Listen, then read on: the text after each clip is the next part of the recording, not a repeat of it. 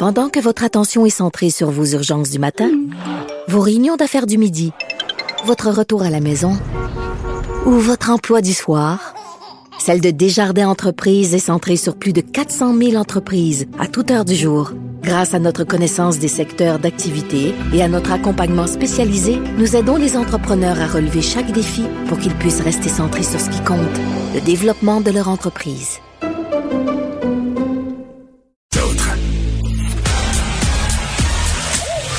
Geneviève Peterson. Elle réécrit le scénario de l'actualité tous les jours. Vous écoutez Geneviève Peterson. Cube Radio. Bon, revenons sur cette bourde, cette échafourée. Euh, bon, choisissons le mot qui nous convient. Monsieur Legault, là, qui s'est un peu mis le pied dans la bouche en disant que ça commençait à 500 dollars euh, habiter à Montréal, le rectifier ses propos en disant qu'il parlait plutôt euh, de la partie d'un étudiant, c'est-à-dire un étudiant qui partagerait son appartement avec d'autres euh, personnes. Mais ça a déclenché quand même une discussion à une échelle plus grande parce qu'on le sait, là, depuis quelques semaines, on se parlait des prix du logement à Montréal, de la crise éventuelle du est-ce que c'est, est-ce qu'on est vraiment dans une crise du logement? Est-ce que c'est une fiction ou une réalité? On va en parler avec Philippe Hurtaud, qui est chercheur à l'Institut de recherche et d'information socio-économique, l'IRIS, pour les intimes. Monsieur Hurtaud, bonjour. Bonjour. Bon, loyer à 500 dollars, c'est très très drôle parce que sur les médias sociaux, tout le monde parle du loyer qu'il payait 500 dollars en 1993. Donc, Monsieur Legault a l'air un peu euh, déconnecté. Est-ce qu'on peut, euh, en partant, le se dire le, combien en moyenne ça coûte à Montréal pour se loger? C'est quoi le prix moyen d'un logement? Ben, en moyenne, c'est très simple. Selon les données les plus récentes, là, euh, compilées, on est à 903 dollars pour un loyer à deux chambres. Donc, évidemment, on n'est pas du tout au, aux 500 dollars que, que, mentionnait euh, M. Legault. Puis en plus, ce qu'il faut rappeler aussi, mais deux chambres, c'est un 4,5, M. Hurtaud. Oui, c'est un 4,5, oui, c'est ça exactement. 900 dollars pour un 4,5. Et ça, c'est les données publiées en octobre. C'est ça, excusez. Pendant le printemps puis pendant l'été. Excusez, mais c'est parce que des 4,5 à 900 moi, j'ai j'en vois plus bien ben en ce moment là.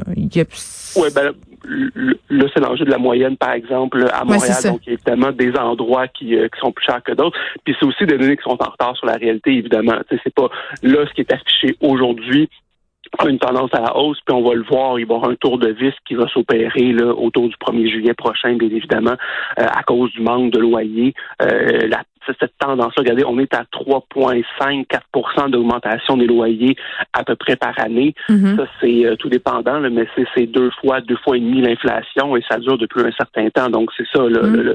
la déconnexion là, que les gens, bon, on a ri un peu évidemment, mais plus sérieusement, euh, ce qui, ce, qui, ce qui reflète un peu plus large, c'est simplement la réponse de M. Legault. C'est la réponse, on, on du gouvernement présentement en général.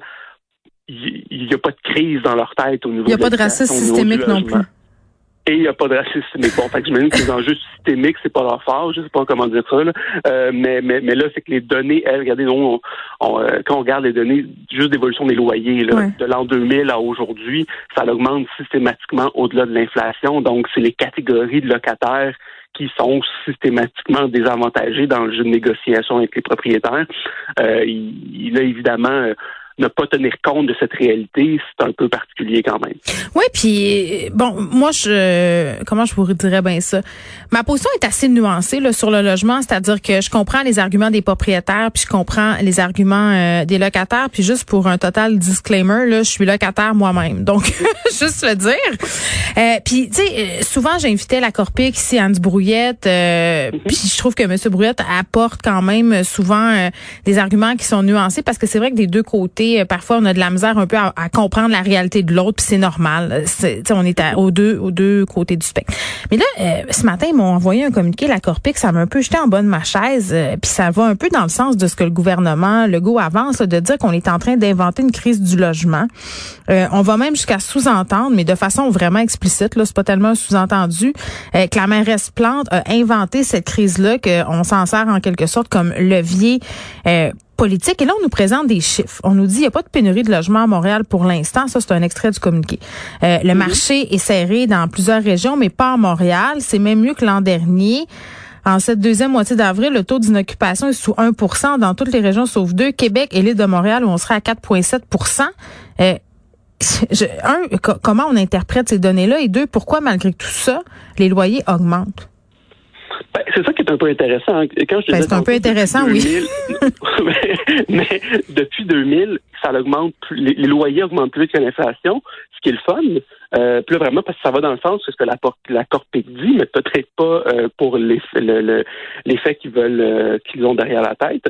Euh, c'est indépendamment. Ce qu'on appelle le taux d'une occupation, c'est ce qu'on calcule les loyers disponible, ce qui, ce qui va, ce qui me donne une idée, est-ce qu'il y a assez ou pas assez de, loyers disponibles sur le marché?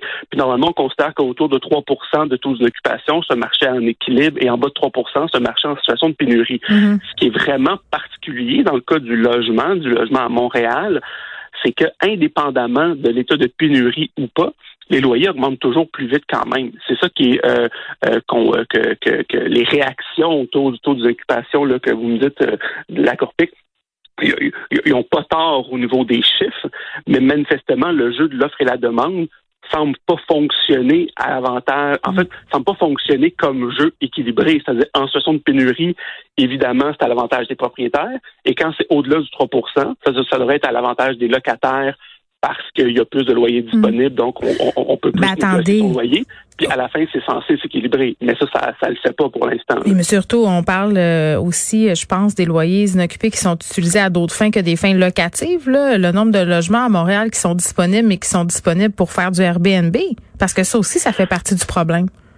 Oui, ça fait partie du problème. Surtout tout ça, c'est évidemment c'est un, un, enjeu plutôt dans les quartiers centraux. C'est pas c'est pas c'est pas, à la pointe de l'île, admettons que c'est la, la, première réalité.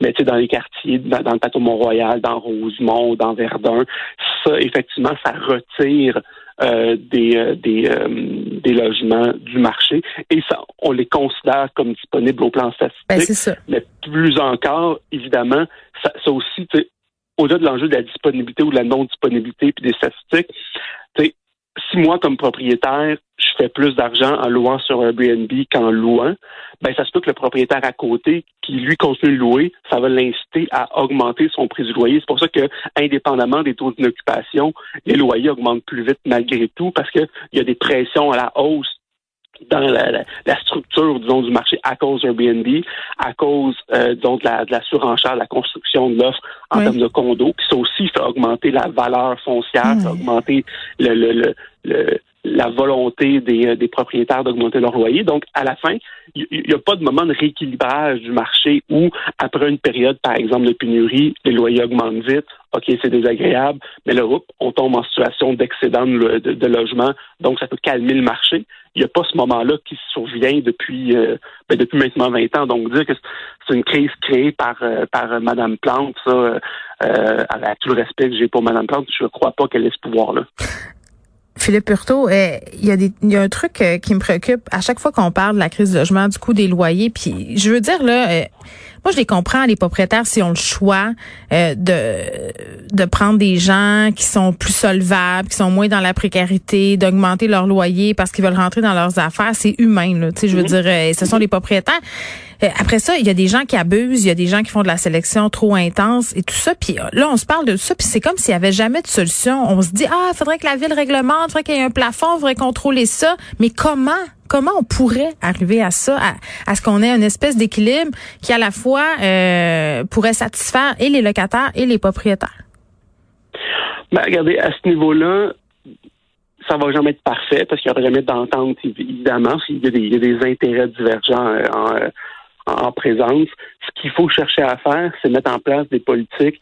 Euh, par exemple, c'est un peu mais on l'oublie, mais construire massivement des logements sociaux, construire massivement des logements sociaux pour que justement que les personnes qui ont plus de la misère à se, à, se loger, qui sont moins solvables, que les propriétaires veulent moins, que ces gens-là aient des loyers à la hauteur de leurs moyens. Un, ça répond à un besoin humain. Tu sais, se loger, c'est pas un bien de consommation comme un autre, quand même. C'est un, besoin fondamental. Pas mal dans le top de la pyramide de Maslow c'est pas mal dans le top. Puis là, ben, répondre à leurs besoins. Puis en faisant ça, ça vient aussi calmer le jeu. Ça l'enlève des gens sur le marché locatif. Donc, toute cette, surchauffe-là, ça vient la calmer en même temps. Fait on, on, atteint deux objectifs.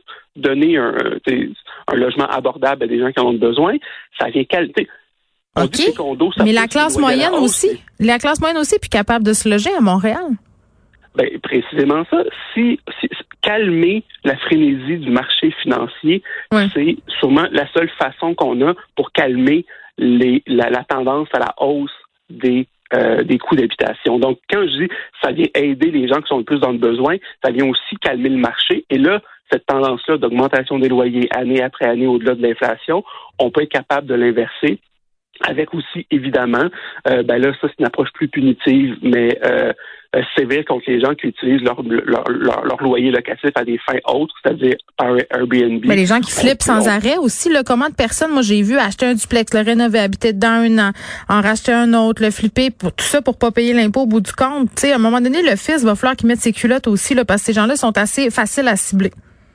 Ben, c'est ça. Ben, là, mais quand on fait ça, on tombe dans une approche plus euh, coercitive, ben, plus punitive. Il contourne les règlements fiscaux, euh, il contourne la, règle fiscale. Oui, oui, je comprends, mais mais, mais vous parliez tantôt, tu sais, on comprend les propriétaires qui font bon, euh, tu sais, ça va, ça. Ben, il y a une différence entre un propriétaire occupant et un propriétaire qui a quelques immeubles, puis quelqu'un qui veut avoir le plus de portes possible ou faire des flips, advienne que pourra. Moi, c'est pour moi, c'est deux catégories de propriétaires différents. C'est évidemment deux catégories de propriétaires différents, mais ça, on, euh, euh, tu sais, comment dire, ça ça, ce genre de mesures-là, ça, ça prend un, pouvoir politique, municipal ou provincial, qui va être prêt à se, à se battre politiquement et à dépenser du capital politique sur un enjeu très sensible, la propriété des logements. Donc ça, c'est pas c'est pas si facile que ça. Euh, et, et, et je dis pas au sens pour décourager de le faire, je serais plutôt même favorable à une approche plus coercive et plus mm-hmm. punitive, précisément pour les cas que vous dites. Mais là, des communiqués de presse comme vous avez reçu de la Corpic, vous allez en recevoir tous les jours, euh, quatre, cinq fois par, ça me fâche. Euh, ça va, ça, ça sera pas simple. Là. Il, il va y avoir des gens très fâchés, ils vont se faire entendre. Donc, ça va prendre quelqu'un de déterminé de l'autre côté de la table pour assurer que ce genre de réforme-là passe. Mais visiblement, euh, ce sera peut-être pas M. Legault. Philippe Hurtaud, merci, qui est chercheur à l'Institut de recherche et d'information socio-économique.